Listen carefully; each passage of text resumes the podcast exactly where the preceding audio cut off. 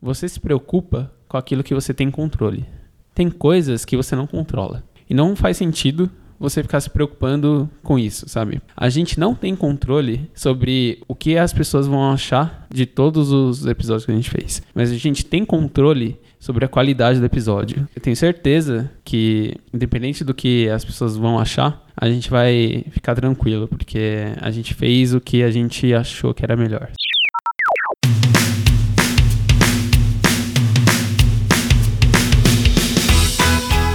Olá, sejam bem-vindos à Jornada do Herói. Aê! Aê! Aê! Agora estourou o som.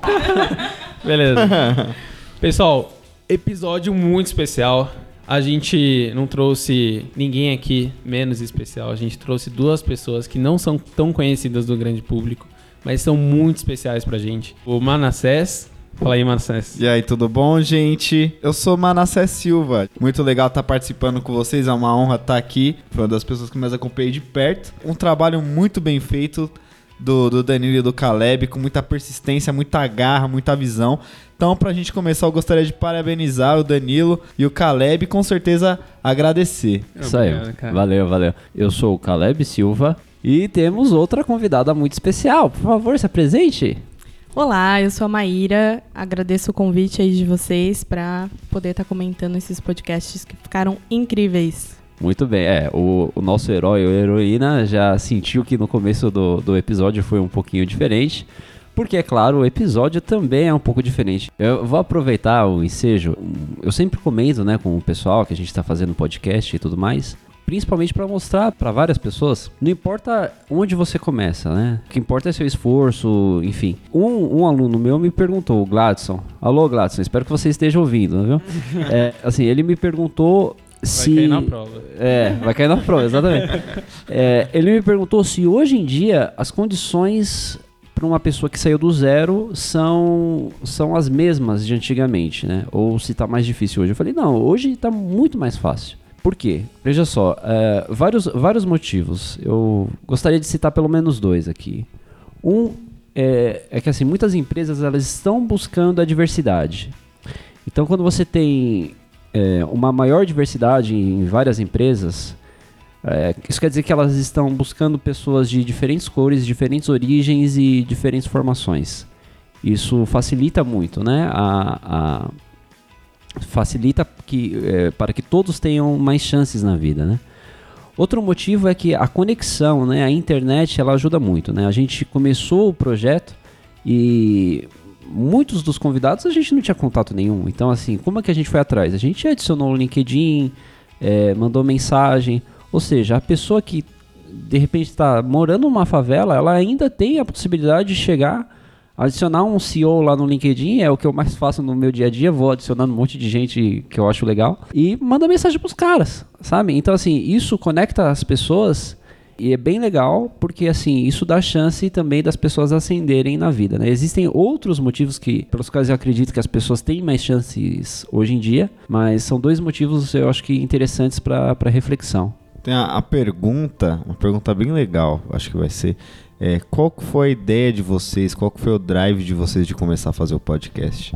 Acho que isso daí é uma coisa muito bacana de perguntar nesse episódio. Durante toda a minha vida, eu reparei muito e eu fui conhecendo pessoas espetaculares, inclusive pessoas que pretendemos convidar aí para as próximas temporadas, mas ainda é segredo. Sim, são pessoas que, que saíram do nada e que, assim, uma coisa é quando você vê na televisão, você vê, sei lá, o Silvio Santos, Cara, o cara era camelô, vendia caneta, vendia é, bebida no barco, vendia um monte de coisa. Mas você tá vendo ali, pô, na TV, né? Não é uma coisa real. Quando você passa a ter contato com pessoas que viveram isso e que chegaram muito longe na vida, e assim, essa pessoa aponta para você e assim, você vê que a pessoa tem o mesmo valor que você, né, que você tá no caminho certo, cara, isso é, isso é muito forte, isso é bastante impactante. Então, assim, a partir desse momento, a, a partir de, de certos momentos onde eu conheci pessoas que saíram de, de, de, situações muito difíceis. E assim, a situação difícil ela não é só financeira, às vezes ela é de saúde, às vezes ela é, enfim, existem várias dificuldades na vida, né? E eu vi, eu via como aquelas pessoas podiam superar os seus problemas com, com tamanha força. Eu falei, pô, cara, assim, além de eu poder também superar, eu acho que é importante as pessoas saberem. Porque, assim, falando um pouco, é, da, pelo menos da minha origem, eu, eu nasci e cresci na Zona Leste de São Paulo, no bairro onde, assim, é, a gente tá aqui com o Danilo, que, pô, fez, estudou na USP e tudo mais, tem uma puta de uma formação, mas também saiu do mesmo lugar. De um lugar que, assim, pouquíssimas pessoas conseguiram chegar onde ele chegou, e eu acho que eu posso dizer onde eu cheguei também, né? Eu acho que, que eu tenho muito ainda a alcançar, mas assim, eu vejo minha trajetória e a trajetória de- dos meus amigos próximos, né? Com muito orgulho, né? Então, assim, o que eu gostaria de fazer e o que eu espero que estejamos fazendo com o podcast é tocar essas pessoas que talvez tenham dificuldades. Por isso que a gente sempre pergunta se as pessoas tiveram medo, se as pessoas tiveram dificuldades, para mostrar que os caras que chegaram lá no topo, eles também tiveram problemas, né? Eles também tiveram dificuldades, eles também tiveram receios, e ninguém é pior por ter medo, ninguém é pior por ter receio, né? Eu acho que é isso que a gente quer mostrar também, né? Pra, pra pessoa, putz, eu tô aqui, eu tô com medo de dar o próximo passo, mas, sabe, tá tudo bem, todo mundo tem medo. Quando o Caleb foi lá em casa pra passar essa ideia aí da, do podcast, ele, ele comentou o que, que ele queria, né? E a gente nem tinha um nome ainda no podcast. E eu aceitei na hora, cara, porque é uma coisa que eu percebi quando criança, né? Eu conheci o Caleb com 12 anos, né? A gente cresceu junto. Você, né, mano, você conhece há muito mais tempo. Mas, Vocês tinham a ideia do que vocês queriam, mas não tinham o nome A Jornada do Herói. não, não tinha. E... Mas surgiu assim, tipo, 15 minutos. 10 minutos, eu É. acho. Porque eu acho que foi muito natural, né? Foi muito ao ao encontro do que a gente buscava, que era exatamente levar essas referências de pessoas que às vezes você vê que você vê onde elas chegaram e aquilo parece tão distante que você acha que as pessoas nasceram naquela posição, sabe? Predestinadas. É, predestinadas. E na verdade, foi só uma construção, sabe? De passo a passo. Eu não sei se pelo podcast vai dar pra perceber isso, mas a gente pessoalmente via alguns dos nossos convidados, às vezes, meio, meio emocionados, sabe? Porque realmente não é uma trajetória simples, né? Mas às vezes você, você vai fazendo, dando um passo atrás do outro, e você não, não percebeu aonde você chegou, sabe? Quando você olha pra trás, você vê todo o caminho que você percorreu, sabe? E outra coisa interessante, né, dessa coisa do passo a passo, eu sempre falo pro pessoal aqui na empresa. Hoje a gente tá aqui na minha empresa, viu, gente? ND Prime, ndprime.com, aí, ó, pra acessar, né? Por favor. Aproveitando aí. Ah, assim, eu eu sempre falo de metas, né? São, são duas coisas importantes. Uma não é só ver a meta do dia e também não é, a outra é não ver só a grande meta, né? O- um dos segredos, eu acho que é você ter uma visão muito assim de longo prazo, mas conquistar no dia a dia. Porque se a gente só sonha, se a gente só pensa, putz, eu quero ter uma baita de uma empresa que esteja no Brasil inteiro, se a gente só pensa nisso, é, é muito assustador, né? E todo mundo tem um objetivo, todo, todo herói tem a sua trajetória, todo herói tem a sua jornada. E se ele pensar muito no que ele quer só, né, e que seja muito grande, isso é assustador. E só que se ele não tiver essa coisa muito grande e fazer só coisas diárias, ele não vai, assim, ele não vai sair do lugar. Então é importante ele ter esse drive, ele ter esse sonho, mas pensar estrategicamente para conquistar um passo a cada dia. Agora eu vou fazer uma pergunta pra vocês. É, a gente tá fazendo o podcast, né? Então, às vezes, a gente nem percebe algumas coisas que acontecem. E vocês, como primeiros ouvintes do podcast, o que, que vocês perceberam? O que chamou a atenção de vocês? Pergunta difícil, né? É, Nossa, pergunta difícil. Mas eu, eu reparei uma coisa que foi um processo muito natural mesmo. Isso é muito nítido que vocês faziam uma coisa que já estavam dentro de vocês. Quando a gente faz uma coisa que tá dentro da gente, é natural. E eu acredito muito no- nesse podcast. Tanto que a gente já sabe que o podcast é um sucesso porque a gente já tem certeza do que a gente tá fazendo. Quando a gente faz uma coisa que a gente tem certeza, a gente tem amor, cara, é, não tem como fugir. Então, eu acho isso. Eu ouvi e eu achei que foram várias lições maravilhosas de vida. Obviamente que quem ouvir um episódio vai se sentir muito mais cheio, é, vai ter um conteúdo muito maior, vai ter uma, vai acrescentar muito mais na bagagem. E isso daí faz a diferença total. Então, cada episódio te transporta para um pedaço da vida da pessoa, mas isso agrega na sua própria vida da mesma forma. Teve um, um episódio que obviamente vocês vão saber, que se você tá num nível de energia, eu acredito muito em energia, você tá num humor assim, às vezes linear, a pessoa chega com aquela vibração positiva, com aquela energia legal. Deixa eu adivinhar. Do Rufino. Nossa. Aí vocês. O cara tem uma energia muito pra cima e falar de várias coisas que são delicadas. Você falar, agora esse cara vai ficar triste, não é possível. Falou da mãe do cara e o cara pá, pá. Eu falei, que que é isso, gente? Que mágica é essa? Não, é, não, é absurdo. E isso afeta as pessoas. Isso afeta o dia a dia das pessoas. Imagina uma pessoa que vai estar um dia, às vezes, não tão legal assim. Você pega um metrô. Gente, brasileiro, né? Padrão. Vai lá, às vezes vai pegar um ônibus ou tá no trânsito, ouvir aquilo. O cara vai ter uma injeção de ânimo. Isso já vai mudar o dia da pessoa. E eu acredito que uma pessoa vai mudando a outra. E isso já é, tipo, uma coisa fundamental no trabalho. É E- uma coisa linda. Aquele É. sorriso que você recebe de uma pessoa estranha, assim, né? Tipo, É, é Exatamente. verdade. e assim, é, é bizarro. O Geraldo Rufino, é, tipo assim, chega a ser bizarro a felicidade desse cara.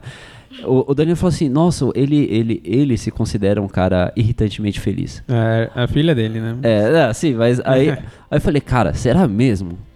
É que Você fica meio desconfiado. Não não é que fica desconfiado. Eu falo, meu, como é que pode, né? Aí você chega lá, meu, aí você fala, meu, que, sabe? É tipo, cara, é, é, é- é, assim, é surreal. O cara é realmente muito animado, o cara é realmente muito feliz, o cara é realmente muito contagiante, assim, é impressionante, cara. E, e, tipo, não adianta falar, vocês sentem, assim, uma parte pelo podcast. Pessoalmente é totalmente diferente. É como se assistir, sei lá, um, um DVD de um show e estar no show, assim, sabe? Pra vocês terem noção de- da, da diferença, assim, é realmente surreal, assim. É, E você percebe que cada herói, ele, ele lidou de uma forma com, com, a sua, com a sua história. E o Geraldo Rufino, assim, a história dele tinha tudo pra ser muito triste.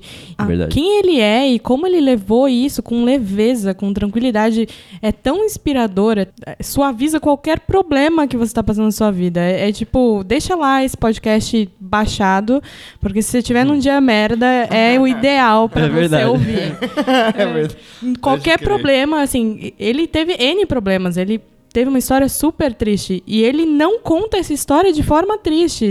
Não tem como você tirar a tristeza dele, é pura alegria. Por favor, né? O dia que vocês forem lá ou for fizer outro podcast, eu vou na marra. Eu Pode também. Porta-mala. Eu também.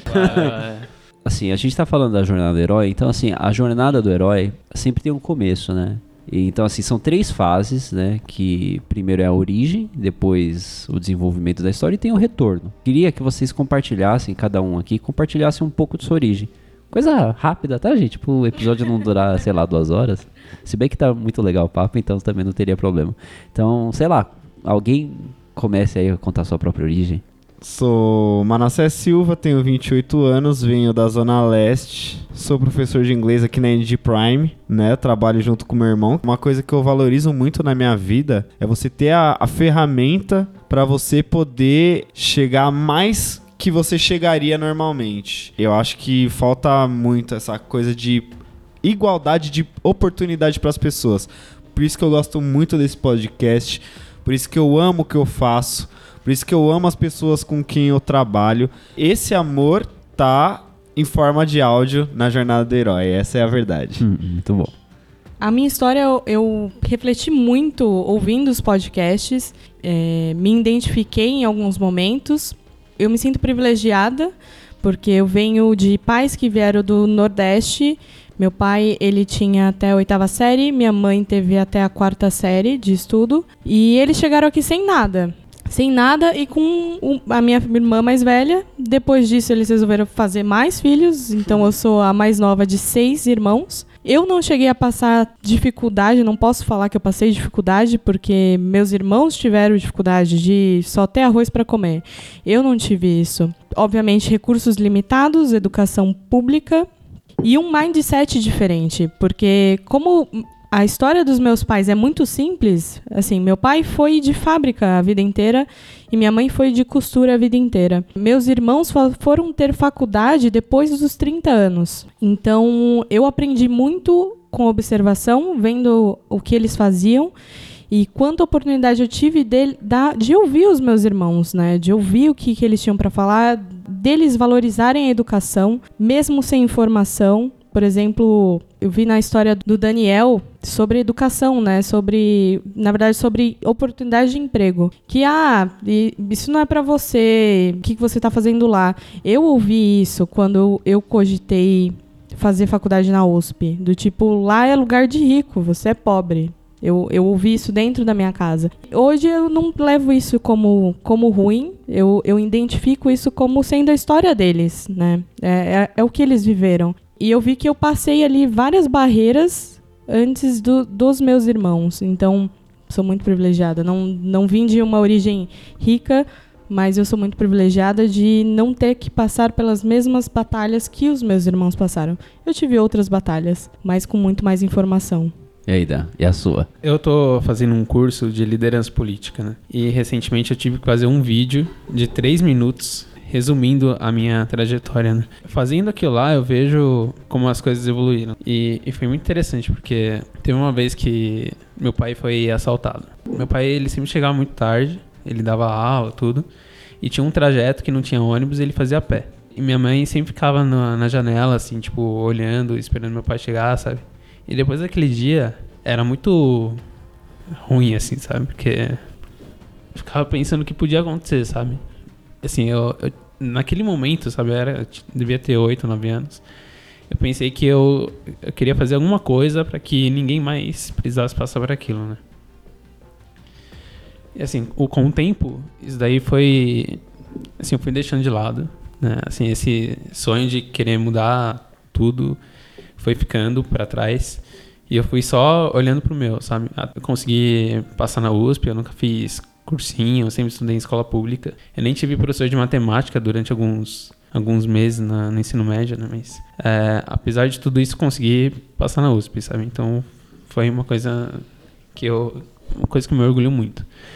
E depois que eu me formei, comecei a trabalhar né, na, na área, mas eu achava aquilo muito pouco parecia que, sei lá, eu tava trabalhando para um grande banco ali, mas o impacto que eu, que eu dava na sociedade, eu sentia que era limitado, né? Aí eu comecei a fazer alguns trabalhos voluntários. Assim, de toda a minha trajetória, eu acho que é uma das coisas que mais mergulho, sabe? De, tipo, sempre tá fazendo alguma coisa pelos outros, né? E foi assim que eu conheci, por exemplo, o Daniel José e o Felipe Sabará. Porque eles estão no meio público, né? E eu me aproximei mais desse meio porque é onde eu acho que dá para impactar de uma forma mais profunda a sociedade, né? Tentando fazer um link entre as duas coisas, entre a minha história e a história deles, eu acho que isso daí é, o, é onde eu almejo, sabe? Estar numa posição onde eu consiga fazer a diferença na vida das pessoas, sabe? Então, acabei não falando exatamente da minha história, né? é mais da, da evolução da história das minhas intenções. Muito bom, Dan. Muito bom. E aí, Kleber? O que tem? eu vou falar da minha também. Bom, como eu já falei, né? A gente, eu, meu irmão é, e o Dan também, né? Viemos assim de da periferia de São Paulo e eu acho que assim, eu sou uma pessoa bastante ambiciosa. Né? Eu sempre reflito muito do porquê eu sou do jeito que eu sou, porquê que eu faço as coisas que eu faço, etc. Mas desde cedo eu, eu sentia muito peso, assim, acho que talvez de salvar minha família, assim, de algumas coisas. Então, assim, eu lembro que também quando eu era muito jovem, assim, um, assim até um pouco pesado falar, mas quando eu tinha, sei lá, 5, 6 anos, um, um homem foi assassinado no apartamento de cima da minha casa, com mais de 20 tiros. Então, assim, todo mundo acordou, né? Meu irmão tá aqui pra confirmar. Então, assim, uh, fora isso, assim, eu vivi boa parte da minha vida saindo do meu prédio, vendo gente traficando drogas, né? Na, na porta do meu prédio. Então, assim, é, inclusive, eu tô emocionado, assim, porque, tipo, cara, eu vou, eu vou casar, né? E, tipo, eu pensava, cara, eu não quero isso pra minha família, sabe? Tipo, eu não quero isso pro meu filho. Eu não quero que, tipo, ele ouça alguém morrendo. Eu não quero que ele ouça. Eu não quero que ele veja pessoas traficando da maneira que eu vi. Assim, tipo, cara, sei lá, meio-dia você indo pra escola, 11 horas da manhã você indo pra escola, na sua rua. Então, assim, parte da minha ambição era primeiro meio que salvar minha família, né? E eu, eu sempre senti que eu precisava me salvar também, né? Então isso sempre foi um, um drive para mim. Né? É, apesar disso, assim, eu também acho que sou uma pessoa bastante privilegiada. Os meus pais, é, por mais que, assim, onde a gente viva, etc., assim, sempre foram bons pais, né? Sempre deram exemplo. Então, assim, a gente é privilegiado por, por ter a visão, né? Acho que o que a gente quer provar aqui é, é que a visão importa muito mais do, do que o seu status quando você começa, né? E assim, nesse, nessa perspectiva eu sempre tive uma visão, eu sempre tive uma boa influência. Então, assim, nesse, nessa perspectiva eu sempre fui bastante privilegiado. Já chorar quantas vezes hoje?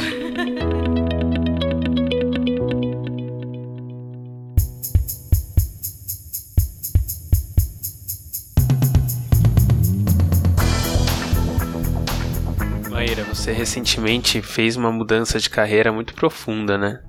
Conta um pouco pra gente o que te motivou, o que você sentiu quando você fez essa transição. Eu vim de TI, né? Nove anos de carreira em TI. Sempre escolhi TI, amei, sempre amei TI, mas eu acho que cada um de nós tem uma vocação. Eu acho que uma vocação que eu sempre tive foi lidar com pessoas. E isso foi um feedback que eu sempre tive na vida. É, onde quer que eu chegasse, qual fosse a empresa que eu chegasse, eu tinha isso como feedback, de que eu sabia lidar com pessoas, sabia tratar com pessoas. Era uma habilidade que eu, que eu tinha natural. E aí, mais ou menos três anos atrás, eu descobri que meu pai estava com câncer.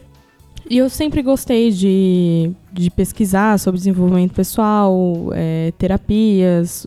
E ali, naquele momento, eu resolvi começar a fazer cursos por causa disso, para ver no que, que eu poderia ajudar o meu pai. E eu falei, como que eu posso ajudar meu pai?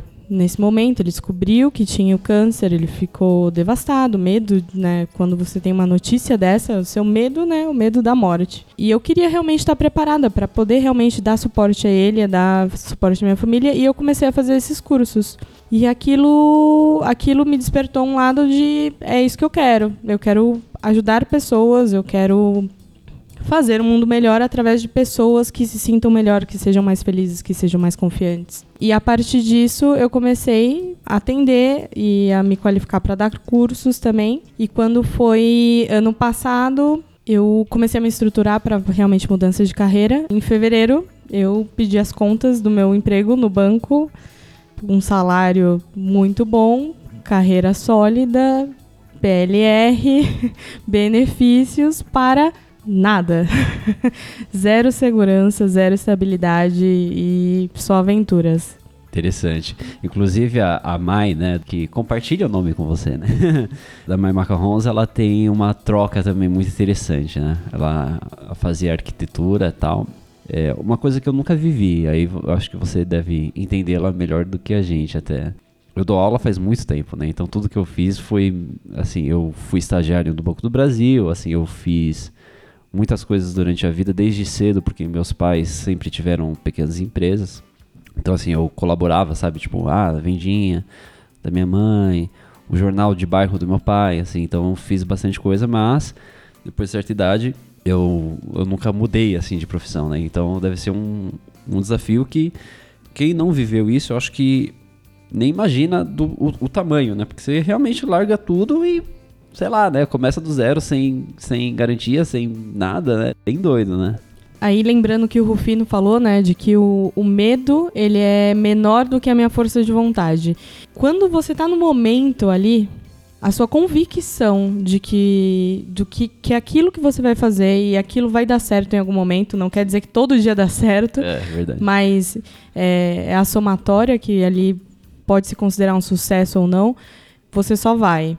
É a fé cega que também acho que todos, né, com, é, comentaram Sabará sobre também isso. falou é, é, a, é a fé cega. E é muito interessante você ver a reação das pessoas quando você, como isso tá fresco, né, foi seis, oito meses atrás.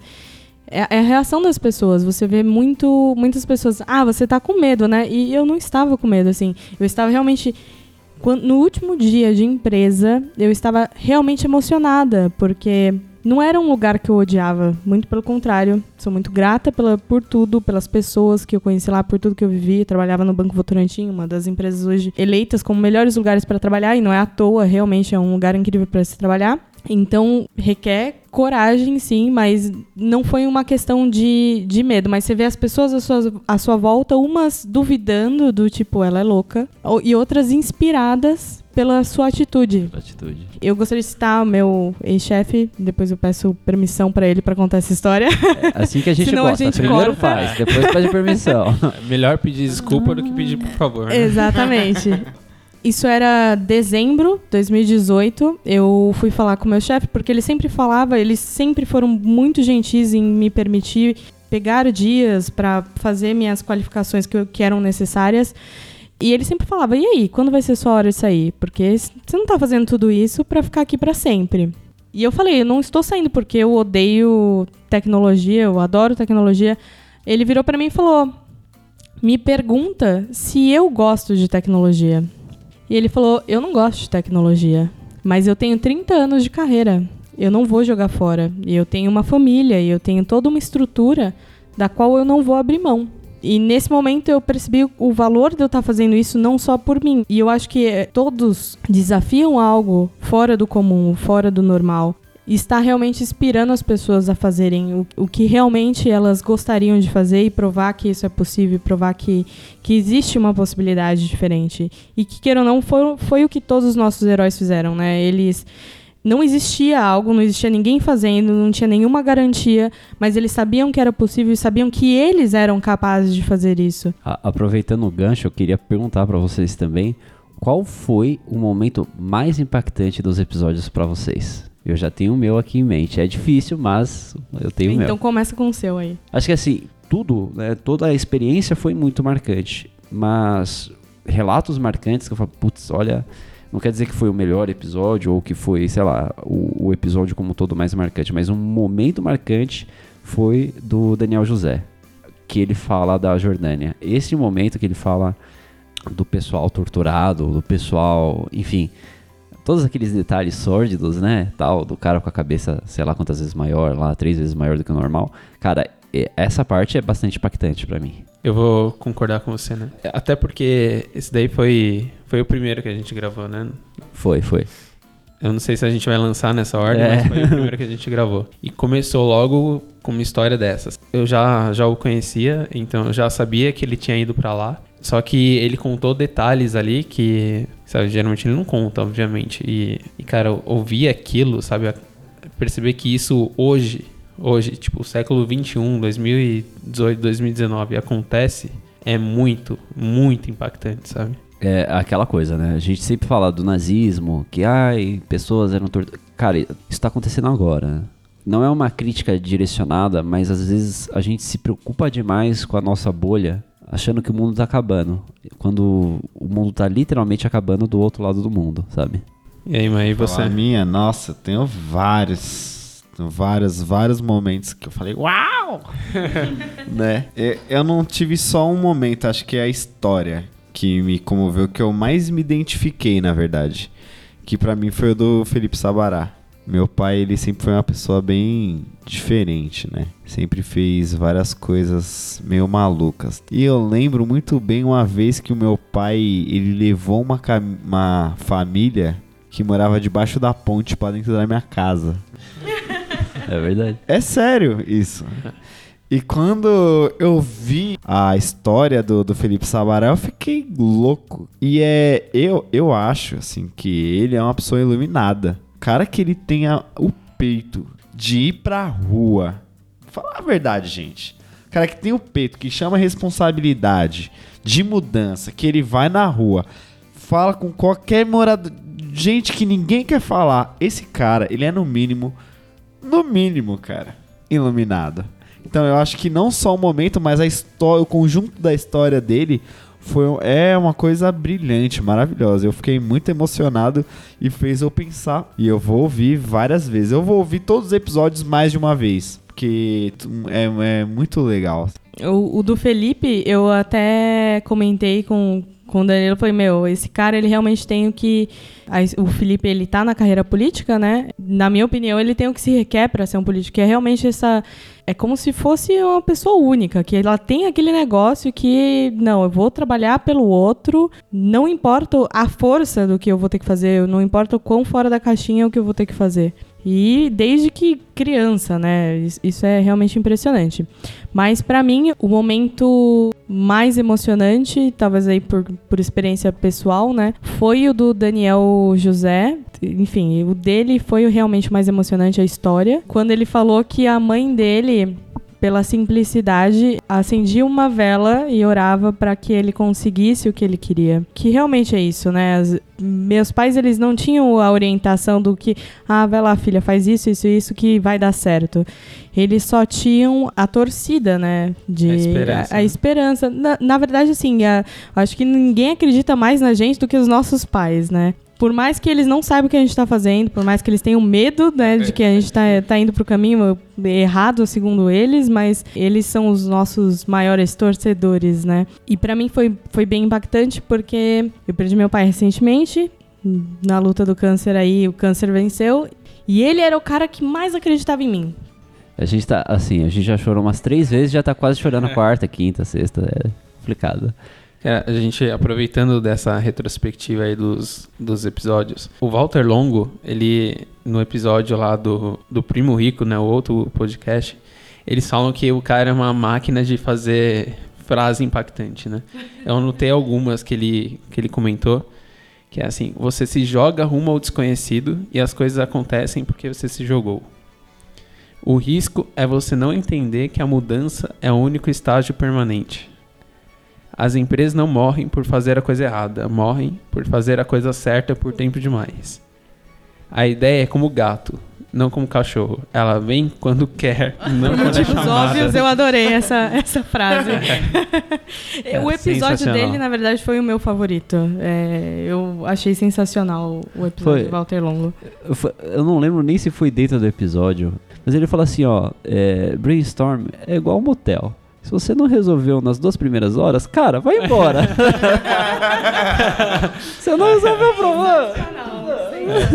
Não fica lá tentando, que vai, você só vai fazer vergonha, entendeu? A vergonha só vai aumentar só, entendeu? Então, Ah, na segunda etapa da jornada do herói, né? Na chorar. segunda grande etapa, a Hum. gente fala de provações. Certo. Que episódio você tem pra compartilhar com a gente que foi alguma coisa que te trouxe muita, te trouxe muito conhecimento? Uma Todos. experiência que vale a pena você contar assim, porque você acha que vai ser enriquecedor para as pessoas que estão ouvindo também. Do que? Do que eu ouvi, você fala? De provações que você teve. Que eu tive. Porra, velho. Tive tanta aprovação na vida. Foi. Vai, vou contar rapidamente. Eu, jovem excêntrico, sempre gostei muito de, de arte, né? Sempre achei que eu ia ser artista. Mas não deixei de ser artista. Acho que eu sou artista até hoje. Mas beleza. Acho que a maior aprovação foi quando eu tava. Eu, eu tava começando a minha carreira de tatuador. E aí eu descobri que eu ia ser pai. Foi cruel. Porque eu tava começando uma carreira, eu tava numa carreira super promissora, assim, na minha vida. E eu comecei na carreira super bem. E aí eu tive um baque. Aí eu fui trabalhar, trabalhar no, no setor de pesquisa. Aí eu fiquei como monitor no setor de pesquisa. E eu tava num tempo, velho, muito difícil, porque eu me sentia muito sozinho. Era um tempo que eu fiquei longe da minha família, velho. E eu tava num lugar que era muito tóxico, muito negativo, velho. E eu tava num lugar onde as pessoas não me amavam, eu não me sentia amado. É muito triste falar isso. Você tá num lugar com seu filho onde você não se sente feliz. E só que foi muito bom porque nesse lugar, né, acho que na adversidade a gente cresce muito, né? E foi nesse lugar que eu descobri a paixão, que é o esporte que eu amo. E foi quando meu irmão esticou a mão pra mim e falou: "Vamos montar a empresa". Depois que eu tava passando já por isso, eu tava já ganhando bem na época. Já tava um pouquinho mais estabilizado e eu fiz a mesma coisa que a nossa amiga. Chutei o balde. E foi a melhor coisa que eu fiz na minha vida, cara, assim. Nossa, a situação que eu fiquei de dependência das coisas, principalmente pro meu filho, velho, foi muito absurdo. Então, pra mim, o ponto foi esse. Foi quando eu larguei tudo, mandei tudo pro espaço. Entrei na loucura com meu irmão. Assim, uma coisa que eu falei uma vez numa apresentação lá na empresa, lá no trabalho, que às vezes a gente tá na zona de conforto, né? Que era o seu caso, né, Maíra? Assim, você tava numa empresa que você gostava de lá, mas você mudou mesmo assim. Mas tem hora que a gente tá na zona de desconforto. Então, assim, a gente se movimentar na verdade, não é, não é sair da zona de conforto. É sair de um, de um estado que a gente sabe que não gosta. Então, assim, quando você fez essa mudança, né? Claro que tem os riscos, claro que talvez tenha ficado meio receoso de fazer essa mudança, mas, assim, uma coisa você tinha certeza. Naquele lugar você não estava bem, né? Sim, sim. Às vezes a gente mudar é muito mais para sair de uma zona de desconforto, né? Tem uma frase do, do Geraldo Rufino que é: O medo é ABS, não é freio de mão, né? É, essa daí Muito é. boa. E você, Caleb, e a sua aprovação? É, Essa pergunta é uma Ah. pergunta. A gente pergunta com os outros, assim, é legal. Quando você É. recebe a pergunta, é terrível. cara. É, com certeza. Enfim, é, é, poxa, a aprovação são várias. Eu acho que assim, na jornada do herói como um todo, qual é a diferença? Eu sempre, eu já comentei isso né, nos outros episódios, mas eu sempre falo que a fantasia, é, que os filmes de ficção, de fantasia, na verdade são filmes que demonstram a realidade. Com um véu de fantasia, mas demonstram virtudes, demonstram desafios da vida real, né? Só que com- encobertos né, com um véu de fantasia. E uma coisa que os heróis sempre passam é, acho que, uma solidão daquele problema. Que, assim, o que, que é certo e o que é errado. Muitas vezes você olha pro lado e 99,9% das pessoas está fazendo errado. E você se propõe a ser aquele 0,1%. Então, quando você tenta ser diferente, as pessoas tentam te curvar. E você se propor a ser diferente é um desafio constante por conta disso, né? Se você se propõe a fazer a coisa certa, as pessoas vão dar N argumentos de que fazer o errado é o certo. E você tem que manter a sua fé naquilo que você acredita, você tem que eh, se manter muito fiel aos seus valores, né? Fora isso, eu acho que a vida de empreendedor é, é muito desafiadora. Assim, realmente, todo dia é uma emoção diferente, você tem altos e baixos, e, cara, você precisa de muito estômago. Então, assim, é claro que a gente compartilha muita felicidade, mas é muito desafio, assim, é muito desafio. Como eu já disse, assim, eu tô prestes a casar, inclusive vou casar amanhã no civil, né? E assim, é, você começa a pensar em família, você começa a pensar em contas, você com- e, cara, é, é- é muita pressão, porque assim, outras pessoas também dependem de você, né? Então hoje existem outras famílias que dependem da, da empresa que nós construímos juntos. É aquela coisa, né, que o pessoal fala. E no happy hour, todo, todo funcionário vai se reunir para falar de quem? Do patrão, né? Mas às vezes o patrão não tem ninguém, né? É, com quem se reunir pra, pra falar mal de ninguém, né? Você, você fica meio solitário, assim. Mas é. você faz bem isso sozinho, né? É, pelo menos eu faço bem isso sozinha. Como empreendedor, você se cobra muito de Ah, sim. eu fiz o, tudo que era necessário hoje, e aí se você não fez uma coisinha que você achava que você tinha que fazer, aquilo cai como o mundo nas suas costas, de tipo, Na- é, assim, Tem, um- a- tem um podcast que a gente ouve muito que é CBN Professional, né? Sim. E lá em, em um dos episódios eles falam sobre a solidão da liderança, né? E assim, quando, quando você tá numa posição de liderança dentro da empresa, você já se afasta um pouco dos seus liderados, né? Mas assim, quando você tá empreendendo, isso daí é muito mais profundo, né? Porque é você e você. Não é só aquela cobrança pessoal, porque a cobrança pessoal eu sempre tive. Só que a diferença é que realmente, muitas vezes a gente se- é, muitas vezes fala assim, nossa, mas o cara que é líder da empresa, ele não tem do que reclamar. Pera, não é bem assim. Não é que não tem nada. é- cara, é muita pressão. Assim, sou extremamente feliz. Eu tava pensando. é, cara, eu, eu vou casar e assim, eu, eu tô vendo assim, o tanto de amigo que eu tenho, o tanto de, de gente que me dá apoio, e eu sou extremamente feliz. No entanto, é, existem momentos que realmente, assim, é muito solitário e a pressão, e não adianta você falar. É igual você, sei lá, ah, eu sou mãe. Assim, a, a pessoa pode acreditar em você, mas se ela não passa por aquilo, se ela nunca teve um filho, ela não sabe, sabe? Tipo, por mais que ela acredite em você, ela não tem. É, e é isso, acho que, enfim, é, empreender, é, é- é- acho que é sempre um desafio. Vocês comentaram sobre cobrança, né? Uma coisa que eu ouvia muito era de que eu tinha bastante potencial, sabe? É, é, eu via isso daí no, no trabalho e eu continuava ouvindo, eu continuava ouvindo, eu continuava ouvindo. Assim, eu, eu, eu nunca me sentia satisfeito porque parecia que eu, eu sempre era, uma- era um futuro que nunca chegava. Sempre tava devendo alguma É. coisa pra. né? Tipo, eu devendo alguma É. coisa. E, e o pior, eu tava devendo pra mim mesmo, sabe? Eu não tava, nunca tava satisfeito com o que eu tinha. E assim, isso daí é muito perturbador, sabe? Quando você não tá satisfeito com você mesmo. Só que por outro lado, tinha muita pessoa que falava coisas positivas. Mas na verdade, eu acho que eu fechava os olhos para as coisas positivas que eu ouvia. Então, assim, na, na minha mente só conseguia ouvir a, as coisas negativas. Que, assim, de, de certa forma eu usava isso como combustível para trabalhar mais e para ir mais atrás das coisas, mas por outro lado, isso daí não é uma coisa que te deixa feliz, né? Parece que você tá sempre remando, remando, remando e não saindo do lugar. É, então, tem um lado também positivo das coisas, sabe? Então, a, apesar de a gente se cobrar muito, cara, a gente construiu muito. É, você, Caleb, você construiu muita coisa até agora. Então, assim, se neste momento, a partir de agora, tudo der errado e não vai acontecer isso, assim, você já, É, você já fez, assim, você já fez muita coisa, entendeu? Você já ensinou muita gente, você já, por ser professor, mas você ensinou também as pessoas que trabalham com você, eu tenho certeza disso. Você, né, Maíra? Você, você deu vários cursos, várias palestras, e assim, eu tenho certeza que você impactou a vida de muita gente. Tem uma frase do, do Charlie Brown Jr. que é assim: podem me tirar tudo que tenho, só não podem me tirar as coisas boas que eu já fiz pra quem eu amo, né? Fantástico. Caralho. Excelente, excelente. E é, eu acho que é isso mesmo. E assim, uma coisa que a gente aprende com a vida, na nossa jornada, a gente precisa muito é, não pensar em um objetivo apenas. Eu sempre falo aqui na empresa muito sobre propósito e tudo mais, que, que tá super na moda. Aliás, desculpa, não tá na moda. É, prefiro dizer que é uma tendência, né? Tendência é diferente de, de moda. Né?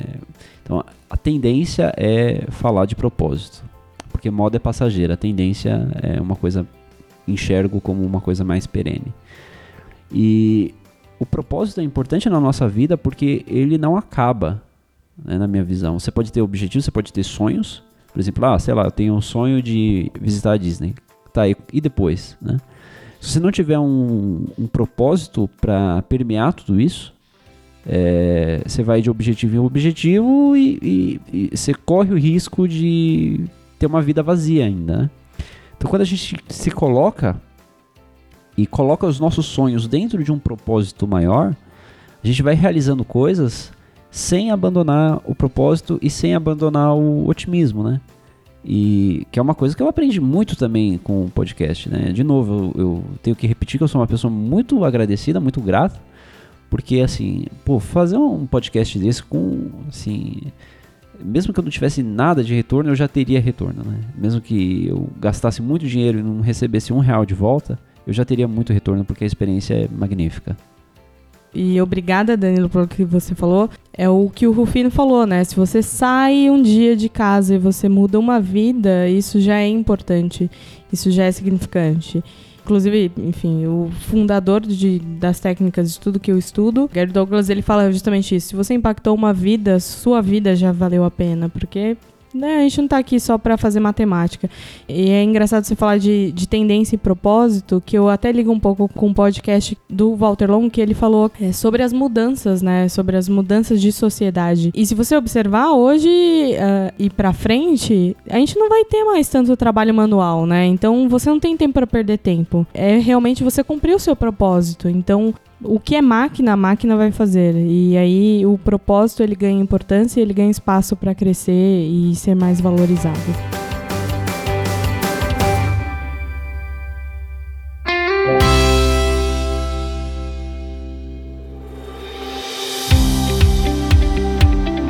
E ah, vou aproveitar o que você disse e eu queria saber a opinião de vocês. Que ao mesmo tempo que eu vejo, eu, eu inclusive falei de, de inclusão, de diversidade, mas ao mesmo tempo a gente vive num momento de muita contradição, né? Meu irmão recentemente ele me disse uma frase que foi bastante marcante, né? Ele falou do poder do celular. Assim, ao mesmo tempo que ele tem o poder de aproximar as pessoas, ele tem o poder de distanciar as pessoas que já estão próximas. E, e é realidade, né? E, e, por exemplo, quando a gente fala de diversidade, a gente está falando de pessoas, mais pessoas negras, mais mulheres nos postos de trabalho, é, mais tudo. Só que é, as pessoas elas não estão sabendo lidar umas com as outras também. Né? Então, qual a opini- a opinião de vocês sobre isso, resumidamente? Só para trazer o que foi falado em um dos podcasts, eu acho que foi do Walter Long, que é sobre o poder da mídia, né? Hoje a gente tem realmente uma mudança e existe uma é, você agrava aquilo que já existe. É como se o que existisse fosse 10 vezes maior porque tem a mídia olhando, né? E queira ou não, a, parece que a gente tem uma intolerância muito grande, mas na verdade a gente hoje tem muito mais espaço para diálogo, né? Então, quando você vê uma intolerância, quando você vê uma diferença, quando você vê uma discriminação, hoje você tem um espaço para diálogo. Antes você não tinha um espaço para diálogo, todo mundo apenas aceitava. E hoje a mídia ela diz mais sobre isso. Então, sim, de certa forma parece uma contradição, mas é, ao mesmo tempo que existe a contradição, existe o espaço para o diálogo. E a, a mídia traz isso, a internet traz isso. O conflito também é positivo, né? E aí eu acho que também vai muito da mentalidade da pessoa de querer mudar, né? Ou seja, de querer eh, eh, cada vez mais, é, voltando ao que você mesma disse, muitas vezes assim a máquina ela vai substituir diversos trabalhos e o que vai sobrar para o ser humano é ser humano, né? E, e aí entra numa frase de um cara genial que eu, eu vou dar uma lida aqui na frase que ele que ele diz assim uma pessoa que estuda sem a coragem de mudar os seus próprios conceitos consegue, no máximo, dar mais embasamento à sua própria ignorância. Isso só faz a pessoa se tornar um burro teimoso que teima, além de tudo, em se achar inteligente. Inclusive, essa, essa frase eu conheço, hein, Caleb? essa frase é de Caleb Silva. Exatamente. eu acho que o Walter Long falou uma coisa que eu penso até hoje, que eu acho muito, achei muito louco o ser humano, ele soluciona problemas. E ele sempre vai solucionar problemas. Então, é, esse é um problema que a gente está tendo agora, mas a gente vai também achar uma solução. Eu sou uma pessoa assim. Sou uma pessoa também otimista, igual o Walter Longo. Eu acredito muito que as pessoas vão se redescobrir e vão descobrir que não, as pessoas não vivem só de opiniões. Porque é, tem gente que. Nada contra, tá? É. Mas tem gente que abraça a árvore, mas se você volta no cara que você não apoia, você tipo, exclui ela do Facebook como se ela não fosse nada. E eu acho que não pode é, ser cara. assim. As pessoas são humanas, cara. O diálogo faz parte da mudança. Exatamente. Inclusive com uma pessoa que não, não dialoga o mesmo idioma que você, né? Exatamente. Só que eu acho que as pessoas elas têm que ter, ter mente aberta de debater. Mesmo que a pessoa tenha a opinião diferente, porque isso faz você se construir também. Você ouvir não sempre o que você quer, mas uma opinião diferente da sua para você se construir, isso daí é muito importante. Só que as pessoas cada vez elas estão colocando no mesmo mundo, só que eu acho que uma hora as pessoas vão se isolar tanto num quarto com celular que alguém aí acha uma coisa muito louca que a gente vai ter que meio que voltar ao mito da caverna, saca? Que alguém vai ter que quebrar tem, vai ter que olhar para a luz e enxergar de novo o mundo e falar: calma aí, é só a minha opinião, mas eu não preciso excluir essa pessoa porque ele pensa diferente, saca? Tem uma coisa que eu até comentei em um dos episódios. É, eu sou quietinho e tal, mas não fala de política comigo que eu começo a, a falar sem parar. É, você tá querendo é, dar água para aqueles bichinhos lá. É o nome? Ah, é. Gremlin. É, vai dar água pro Gremlin. Aí lascou. Mas assim, ó, uma coisa que, que eu gosto muito do Daniel é que ele tem posições muito claras a respeito de, de alguns assuntos, né? Naturalmente, dentro da política, há quem discorde dele. Como eu tô acompanhando mais de perto é, essas coisas assim, porque eu me interesso muito, eu vejo que a construção daquele diálogo, ele realmente enriquecedor, sabe? Então, às vezes tem uma pessoa que discorda totalmente dele, que faz alguma contribuição o que ele está fazendo. E, e, o contrário também acontece. E também um freia o outro, sabe? Então, às vezes alguém tem alguma ideia mirabolante porque acredita muito naquilo, vai ter alguém que desacredita e você dá um freio, né? Assim, evita fazer loucura. Por isso que eu acredito tanto na democracia. O Caleb e eu, a gente faz parte de um grupo, né? A, a Mensa. E lá, as pessoas, assim, elas têm opiniões muito fortes. Elas estão acostumadas a sempre estar tá certa. Então, assim, é um grupo de pessoas que todo mundo sempre está certo. E, e, é interessante como que essas pessoas interagem. Então, tem gente que se dá muito bem e tem gente que simplesmente se afasta. Faz o que você falou, sabe? Tipo, discorde uma coisa, já vai lá, bloqueia, corta o problema, sabe? Mas será que o problema é a outra pessoa ter uma opinião diferente ou você não conseguir aceitar aquilo? Pega jogo de futebol, por exemplo. Todo mundo conhece, vai. Eu torço pro São Paulo, Caleb torce pro Corinthians. E cara, a gente nunca teve problema com isso. A gente zoa um ou outro aqui quando o time ganha, quando o time perde, mas obviamente a gente sempre conviveu. E todo mundo que torce pra algum time conhece pessoas que torcem pra outros times. É afinidade. Então por que que tem gente que briga por causa de futebol? É, e assim, é, é por causa desse distanciamento, né? Você não vai brigar com um amigo seu. Mas só que é um outro cara que tá vestido com a camisa do time que eu não gosto. e- Isso E daí assim- é, é, assim, é um erro crasso. A gente vê uma parte da pessoa e pensar que aquilo é o todo, né? E, e se distanciar por isso, né? E, e o oposto também. Não é só porque a gente falou da mensa, não é só porque a pessoa tem uma característica em comum que ela vai ser boa ou que vai se dar bem com você. Ela só tem uma característica em comum. Ou às vezes ela tem uma característica diferente. Cara, tem todo o resto da pessoa. As pessoas são muito mais complexas e, e, assim, muito mais mágicas até do que isso, sabe? Coisa que todo mundo precisa entender é que cada um tem uma característica, cada um é de um jeito e cada um tem uma qualidade. Falar um pouquinho da, da, da minha experiência no esporte, né? Pratico futebol americano e é muito agressivo. Em sentido estratégico, em sentido de leitura corporal e sentido de fala, porque a gente xinga muito. É, só que a gente tem a consciência de que é o esporte. Então, às vezes eu vou lá jogar, os caras me xingam, xingam, xingam de verdade, assim. Só que no final, a gente dá a mão e a gente vira amigo. A gente mata o cara na pancada, só que no final a gente quer que o esporte cresça. E a gente começa, ah, legal, você me xingou naquela hora. Nossa, cara, você leu a, a minha jogada. E, e eu acho isso muito engraçado. Então eu acho que a mentalidade das pessoas tem que mudar, né? É interessante isso. E falando de mudança e voltando, né, pra, pra jornada do herói, algumas perguntas que a gente fez foi do retorno, né? Inclusive o Felipe Sabará falou uma coisa da morte do herói, né, que ele precisa muitas vezes morrer de certa maneira pra reviver.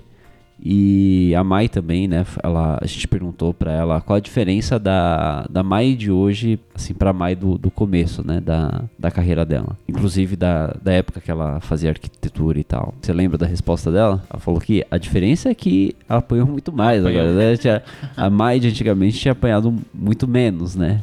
De novo, né? De, é, de novo falando do- das porradas que todo mundo sofre pra chegar em algum lugar, né? É porque ela saiu também da, da zona de conforto, da onde era a segurança dela, né? Da onde tudo estava pré-estabelecido, né? O- A arquitetura é onde tudo estava pré-estabelecido. Outra coisa muito legal no episódio dela é como ela refinou, assim, ela transformou a, a marca dela, mas na verdade ela fez um processo de refinamento. Ou seja, ela tinha vários doces, na verdade, ela fazia bolo, fazia macarrão também, fazia um monte de coisa, mas ela refinou, ou seja, ela, ela teve a capacidade e ela teve a esperteza também de perceber um mercado, e eu acho que é um conselho interessante, porque muitas vezes a gente quer fazer muita coisa e a gente, pô, vamos refinar, né? Vamos prestar atenção, né, na nossa estratégia para inclusive poder expandir, né?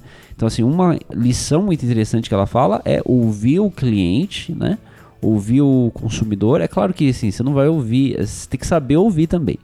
Saber ouvir as críticas, mas também sabe que tem gente que fala besteira por, né, por nada é uma lição muito importante, principalmente para quem quer empreender. Na, na verdade, não só para quem quer empreender. Tudo na vida a gente tem que ter humildade de, de ouvir. É claro que é sempre ruim, igual o Danilo me chamou a atenção terça-feira de uma coisa que eu deixei de fazer do podcast. Cara, eu tava errado, né? Tipo, não tem muito argumento. Na hora você, tipo, ah, inventa. Você quer tirar os argumentos assim. Mas, cara, assim, no final você tem que ouvir a crítica e falar assim, cara, eu tô errado, vou, assim, eu preciso melhorar, né? É uma lição, assim, muito importante no episódio dela também. Do episódio dela é interessante porque ela vem de uma estrutura diferente. É interessante porque tinha macarrão lá, a gente... É, É, eu não tava, inclusive Meu, deveria ter aqui só pra gente experimentar, mas tudo bem. É interessante é que é, não sobrou, a gente comeu tudo já. ela É escolheu. Bom saber. Ela escolheu algo que a interessava. Ela saiu da zona de conforto dela, ela escolheu algo que a interessava, que a fazia feliz. E ela sabia que ia ter o revés disso, né? Ela sabia que não seria fácil. E ainda assim ela escolheu fazer aquilo e ela tá fazendo isso de forma é, extraordinária. Ela não tá fazendo no, na mediocridade. Ela fez isso de forma extraordinária. E ela fala muito da outra parte, porque assim, ela era muito boa já na parte gastronômica, mas faltava a parte empreendedora. Ou seja, por mais talentosa que ela fosse numa, numa área, ela meu, sofreu muito na outra área, né? Pra aprender tudo desde o começo, assim, sozinha, na pancada. Eu eu tenho uma frase que é: a competência, ela é uma mania. E ela é a personificação dessa frase, porque ela é extremamente competente para fazer o que ela faz. Ela foi para um curso lá na França com várias pessoas muito boas e ela foi o destaque da turma dela. Ela foi estudar administração e é notável que ela tá indo bem nisso daí, né? A gente é perguntou de crise para ela, ela falou que crise. Ela conseguiu dobrar enquanto o Brasil tava tendo a recessão. E, e agora ela tem planos de expandir cada vez mais. Então, um- uma pessoa que pega uma coisa para fazer e tenta fazer de forma competente, isso para tudo que ela pega para fazer, acho que isso daí é sensacional, porque você pega a mania de fazer as coisas bem feitas.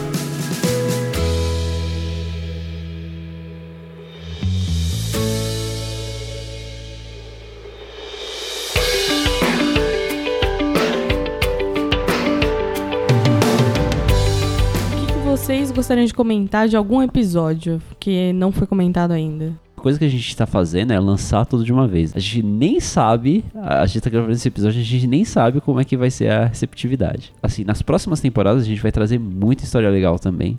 E tem muita coisa que a gente, assim, já tá desenvolvendo. Já, a gente falou de, de, de ser cara de pau, de ter atitude. Tem umas histórias, assim, que vamos esperar que, que dê certo pra gente contar no, no último episódio das próximas temporadas. O que o meu irmão falou do Danilo, que ele não respeita a hierarquia, entre aspas, né? Mas eu acho que é também importante a gente não ver o, um diretor como, sabe, não. A gente vê a pessoa como um humano mesmo, né? Porque isso nos possibilitou chegar em muitas pessoas, né? Então isso é uma, uma coisa legal, assim. E assim, a gente não lançou ainda, né? Então a gente não sabe como que vai ser a recepção do público, certo? Mas tem um, tem um perfil no Instagram que eu gosto de seguir, que é o Tio Rico, Rico com dois Cs. E ele fala uma coisa que é do estoicismo. Basicamente, o que é o estoicismo? Você se preocupa com aquilo que você tem controle. Tem coisas que você não controla. E não faz sentido você ficar se preocupando com isso, sabe? Porque é exatamente por isso, porque você não tem controle. A gente não tem controle sobre o que as pessoas vão achar de todos os episódios que a gente fez. Mas a gente tem controle sobre a qualidade do episódio, sobre é, fazer quem a gente convida se sentir bem gravando com a gente. É, da edição que a gente faz, da publicidade que a gente vai fazer depois. Isso daí a gente tem controle. Então, eu tenho certeza que, independente do que as pessoas vão achar, a gente vai ficar tranquilo, porque a gente fez o que a gente achou que era melhor, sabe? E essa é a sua frase de 7 segundos pra chamada desse, desse episódio. Cara, no primeiro episódio que a gente fez foi com quem? Que a gente gravou? Daniel José. Não. Ah, sim. foi com a sim. Bruna Farias. Ah, sim, claro. Então, a gente fez um epi- episódio piloto. A gente fez um episódio piloto com uma amiga minha. E, e assim, é um agradecimento a ela aqui, né? Deixar público. E ela foi a primeira pessoa com quem a gente gravou. Ela deu algumas dicas. É, a gente aprendeu algumas coisas ali com ela. Então foi interessante. Eu queria, eu queria deixar esse agradecimento. É, eu não lembrei o que eu ia falar, mas tem uma coisa muito importante que é qual que qual é a filosofia por trás do podcast, deste podcast? É que assim a gente tenta alguma coisa que é, o Nassim Taleb fala muito, que é você investir em coisas que talvez você não gaste muito, mas você pode ter muito retorno. É muito melhor você aplicar é, suas chances numa coisa que pode dar muito retorno, pode ser que não dê retorno, mas você não vai perder nada, do que colocar suas chances numa coisa que pode dar muito errado. né? Então, assim, é uma coisa que vale muito a pena levar pra vida, assim, né? Então, em vários setores da vida, né? Então, olha, qualquer passo que você for dar, né? é, veja o que, que você pode perder. Putz, eu posso perder tudo se no, no pior cenário, né? Agora, tem coisa que é muito pequena que todo mundo pode fazer, que não custa nada, mas que vale muito, né? Então eu sempre recomendo as pessoas, pô, adicionem aquelas pessoas, sei lá, no LinkedIn, mande mensagem no LinkedIn eh, na parte profissional, né? Mande mensagem para quem você admira, sabe? É, transpareça carinho pelas pessoas. São coisas que custam muito pouco, mas que com certeza podem uh, trazer muito para sua vida. Assim, essa primeira temporada foi um grande projeto, foi muito legal. Então a gente gostaria muito, muito, muito, muito, muito de agradecer a muitas pessoas. Acho que a gente tem que começar agradecendo ao herói e à heroína que está nos ouvindo, né? Então você que ouviu todos esses episódios e chegou até aqui nessa jornada, escutando a jornada do herói, é, muito obrigado de coração. Também precisamos, claro, agradecer a todos os participantes, né? É, Felipe Sabará, Walter Longo, Daniel José, Maíra Toledo, também conhecida como Mai, né? Geraldo Rufino. Agradecer, claro, todo mundo que nos deu suporte, né? Todo mundo que ouviu antes. Agradecer quem está aqui hoje, né? Meu irmão Manassé Silva, Mayra Ramos. Agradecer também a minha noiva que esteve presente em alguns episódios também. É claro, agradecer eu pessoalmente, Caleb Silva. Agradeço ao Danilo Figueiredo por, por ter colaborado aí comigo, né? Ali, gente, nós dois aí à, à, frente do projeto, com essa parceria aí que para mim já deu muito certo. E eu agradeço demais a você por ter participado de toda essa jornada comigo, mas primeiro de tudo por ter me convidado para participar, né? Você que chegou com a ideia lá em casa e a gente topou e foi para cima. Não, isso daí a gente resolve com minha conta bancária que eu passo para você depois, que aí tá tudo resolvido. Passa uma quantia Acho aí. tá pago com o merchan que você fez aqui, né? e tem muita gente que a gente precisaria agradecer, pessoas que às vezes nem gravaram com a gente ainda, né? Mas se dispuseram a isso, que a gente provavelmente vai gravar futuramente. A gente não quer estragar a surpresa aqui, né? Mas tem muita gente com quem a gente conversou. Inclusive já agendou algumas datas para gravar os próximos episódios. Tem episódio, inclusive, que já tá gravado. Então a segunda temporada ela promete demais. Vai ser sensacional. E para finalizar com, com muita alegria, vamos deixar, claro, nossas redes sociais. Você que escutou até aqui, não deixe, por favor, de dar a sua opinião. Nos mande um e-mail, chega lá no, no Instagram, é, manda um direct pra gente, tá? Então, as redes sociais são. Vou começar com as minhas, né? É, o meu Instagram é CalebsLab. Então, Caleb, C-A-L-E-B, S-L-E-B, CalebsLab. No Facebook e no LinkedIn, não, me de, não deixe de me adicionar lá no LinkedIn também é Caleb Silva. C-A-L-E-B Silva. Silva é simples, né? Vou deixar também o do podcast, né? O Instagram do podcast é ajornada.podcast. No, no Facebook você pode encontrar a Jornada do Herói Podcast e, é claro, o site ajornada.net. E o e-mail é contato.ajornada.net. Né? As minhas redes sociais, em todas elas, Twitter, LinkedIn, Facebook, Instagram, é Dafgol, D-A-F-G-O-L. Manassés, qual que é a sua? O meu Instagram é quito.kill, mas eu também tomo conta do, da rede social do, do time dos Raiders lá dos Estados Unidos aqui no Brasil. Vou indicar o Raiders Brasil Podcast, que são nossos parceiros que eu sempre estou ajudando também. E o Instagram Raiders Brasil. A minha rede social é quito.kill. Meu Facebook é Manassés, com dois S. Quito com K também. E o meu LinkedIn tá Manassés Silva. Muito obrigado por todos vocês que estão, que estão ouvindo, que ouviram todos os episódios. E obrigado por você, Danilo. Obrigado por você, Caleb, pela essa experiência maravilhosa. Obrigado, gente. Primeiro, obrigada pelo convite. Foi muito legal participar. A rede social mais fácil aí de me achar é no Instagram, arroba, underline, Maíra com I, M-A-I-R-A, S de sapo, R de rã. Pode mandar o direct. Meu nome pode achar no LinkedIn ou no Facebook, Maíra Ramos, Maíra com I. Muito bem, agora chegou a hora do merchan, né? Então, é claro que se você precisa estudar inglês, com quem você vai falar? Com a gente. ND Prime. Prime. Que, inclusive, a gente está gravando aqui um episódio na ND Prime, né? Uma coisa importante é, se você também é professor, está ouvindo a gente e procura uma oportunidade, mas importante é sempre estar de acordo com os nossos valores. Inclusive, os nossos valores são companheirismo, inovação e realização. também gostaria de agradecer em nome da empresa, né? Que a gente aproveitou e inseriu um merchanzinho aí e tal. Mas, mais uma vez, garanto o desconto pro, pro herói e pra heroína que estiver ouvindo aí e precisar de curso de inglês. Lembrando que a gente vai até você, seu trabalho, na sua residência, onde você precisar, é, no horário que precisar. Claro que a gente evita um pouco o horário das quatro da manhã, mas se precisar a gente vai, né? Inclusive uma prova que o horário não é nada pra gente, agora é quase uma da manhã e a gente tá aqui, né? Todo mundo com cara de sono, gravando esse episódio aqui. Ah, não, mas amanhã eu não tenho nenhum compromisso, eu acho que eu só vou casar Só amanhã. vai casar no cartório. Só isso. Eu sou testemunha ainda. E esse é o aniversário, né? É. Peraí, É, esse é o aniversário! Parabéns! Feliz aniversário, Verdade. Caleb. Isso aí, Isso daí cadê é o bolo? tática pra não esquecer o aniversário de casamento. É, eu tô, isso é, tô só basicamente, observando, cara. basicamente. Genial, genial. Basicamente. Muito obrigado a todos por terem ouvido até aqui. Um grande abraço e até a próxima temporada. Ê!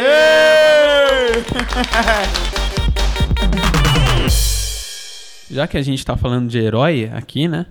Eu fui pesquisar algumas piadas de herói pra terminar em grande estilo. Então, qual que é o herói mais religioso de todos? O Aquaman. Por que o Batman entrou na igreja? Para participar de um batizado. Como o Batman conheceu o Robin? Pelo bate-papo. Por que o Batman colocou o bate-carro no seguro? Porque ele tem medo que Robin. Muito bom. Muito bem, muito bem.